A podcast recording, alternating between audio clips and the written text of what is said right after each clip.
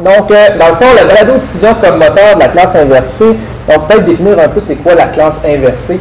Grosso modo, c'est de inverser ce qu'on fait traditionnellement en classe avec ce qu'on fait traditionnellement faire aux étudiants à la maison.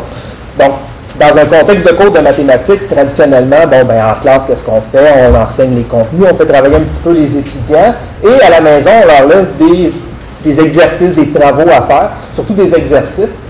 Euh, et dans le fond, ça peut amener des problèmes parce que, en fait, ce qu'on remarque, c'est qu'il y a des étudiants qui utilisent mal le temps qu'ils doivent consacrer à la maison pour différentes raisons. Il y en a qui tout simplement ne font pas les heures qu'il faut faire à la maison. Il y en a d'autres qui en font trop en fait parce qu'ils ne sont pas assez efficaces. Donc, peut-être le contexte traditionnel. Donc, un cours de mathématiques traditionnel au collège, c'est une pondération 3-2-3. Donc, on a un 5 heures ici, là, regroupé qui en classe, donc contact avec les étudiants. On a un 3 heures que l'étudiant doit faire par lui-même à la maison. Le 3 heures sur le total de 8, ça représente pas loin de 40% de son temps pour le cours de mathématiques. Alors, si ce temps-là n'est pas bien utilisé, ça peut amener beaucoup de problèmes.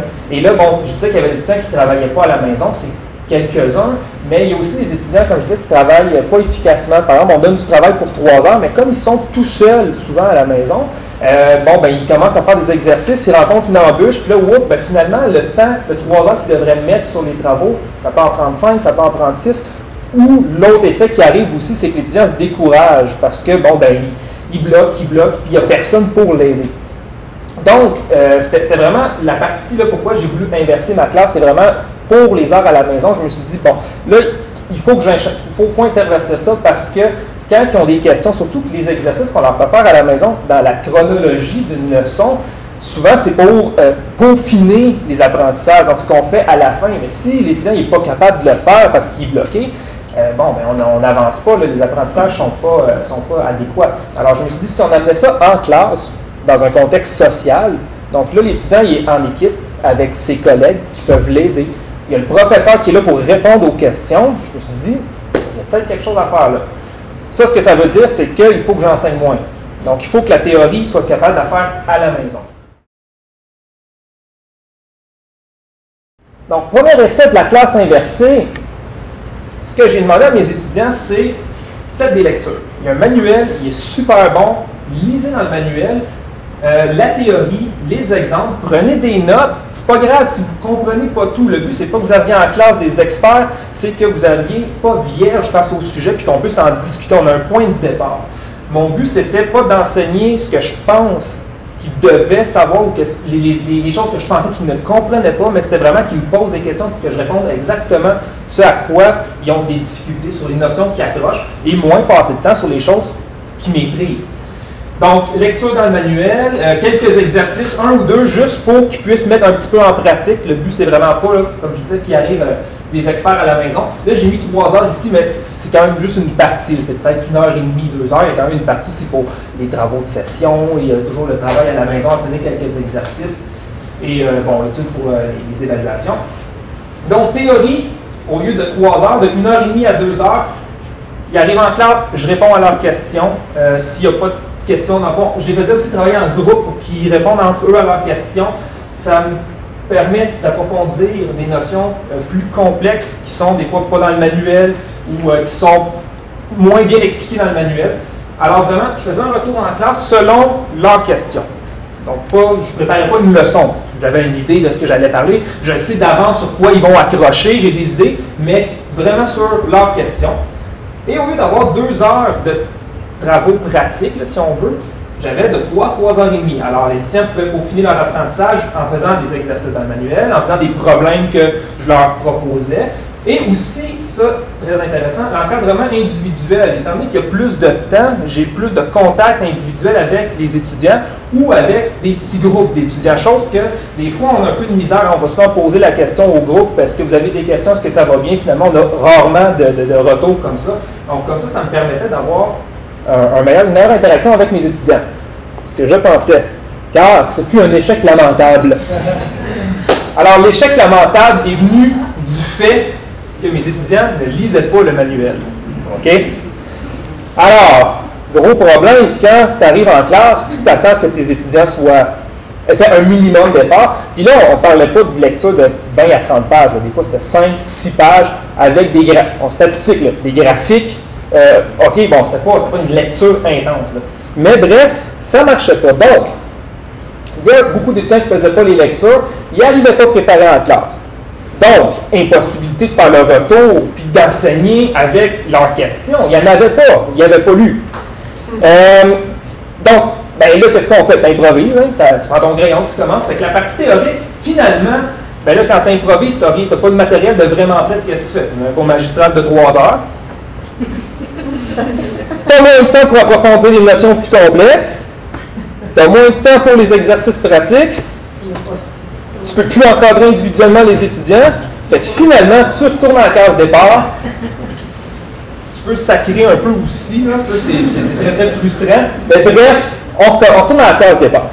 Donc, euh, automne 2010, euh, échec lamentable.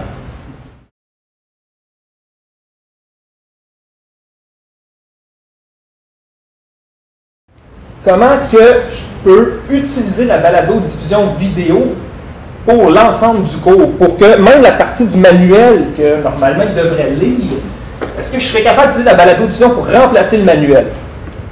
Alors, deuxième essai de la classe inversée, cet automne. Ce que j'ai fait, j'ai fait des vidéos de 10 à 15 minutes que je mets sur YouTube. Je les, euh, je les fait de A à Z. Chaque vidéo, c'est une notion de statistique dans ce cas-ci. Puis une notion que j'explique de fond en comble. Par exemple, 10 minutes sur c'est quoi une moyenne.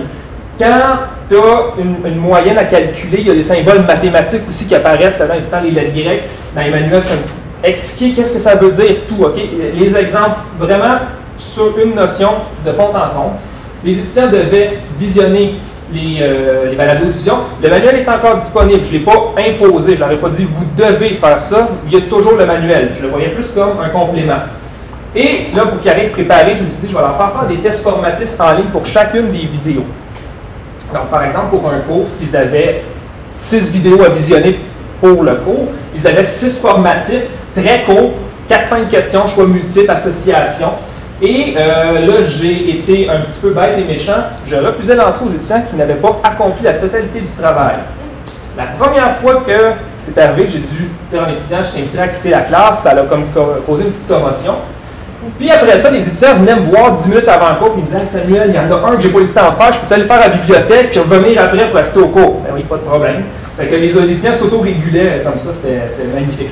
Euh, ensuite, donc, la théorie, beaucoup moins de temps. Je faisais un retour en classe euh, sur les formatifs par les étudiants. Des fois, je faisais un exemple au tableau, mais de façon vraiment très, très informelle. Euh, bon, ils travaillaient beaucoup en équipe, ils faisaient un retour sur les vidéos, sur les questions, leurs réponses, ainsi de suite. On a pu approfondir vraiment beaucoup des notions qui étaient plus complexes. Euh, les étudiants ont pu peaufiner leurs apprentissages en classe, donc sur les exercices, les problèmes. L'encadrement individuel, j'ai vraiment pu en faire beaucoup parce que ce qui est le plus important là-dedans, c'est vu que je fais beaucoup moins de théorie, ça libère un temps fou en classe ce temps-là, c'est la partie la plus importante. Il y a une chose que vous devez retenir de la conférence, c'est le temps que ça libère. Là, il faut l'utiliser comme il faut, par exemple. Si on fait juste dire aux étudiants, bon, vous n'avez plus de questions, ciao, bye. Non, non, ça, Donc, constat, ça a été une réussite euh, qui était, bon, quasiment totale. Euh, les vidéos, au début, je vous disais, je ne l'imposais pas. Au début, il y en avait qui étaient réticents, c'est certain. C'était nouveau. Après deux semaines, tout le monde regardait les vidéos. Euh, bon, en fait, ça, j'ai déjà tout parlé. Donc, le point le plus important, c'est la libération considérable d'heures contact qu'on peut réorganiser. Peut-être juste vous montrer rapidement que cela de là, les vidéos. Euh, par exemple, pour Excel, Bon, OK. Euh, on voit, je vais cliquer, on voit, on voit vraiment l'animation, je fais des zooms. Pour la partie plus théorique, c'est quelque chose qui ressemble à ceci. Donc, c'est vraiment fait euh, très, très simple avec Paint, une tablette puis un crayon. Donc, c'est un tableau noir avec Paint puis bon, j'enregistre. Et on voit les calculs, je commande, je souligne. Donc, vraiment, je mets, quand il y a des emphases à mettre à des, à des endroits, euh, je peux le faire. Donc, les vidéos ressemblent un peu à ça. Bon, voyez-vous ici, j'ajoute des petits trucs pour dire que, le fameux copier-coller, ainsi de suite. Là. Alors, bon, c'est un peu ça les deux types de vidéos que j'ai créés. Vous avez mon site web ici, est là, toutes les informations, la présentation est là. Et le projet mathématique mathémat, Dion TIC. Euh, donc, euh, projetmathématique.com, en fait, c'est que toutes les vidéos que je mets sur YouTube, je les mets aussi sur un site web de façon regroupées de façon thématique, selon différents sujets, différents cours, c'est plus facile pour se retrouver.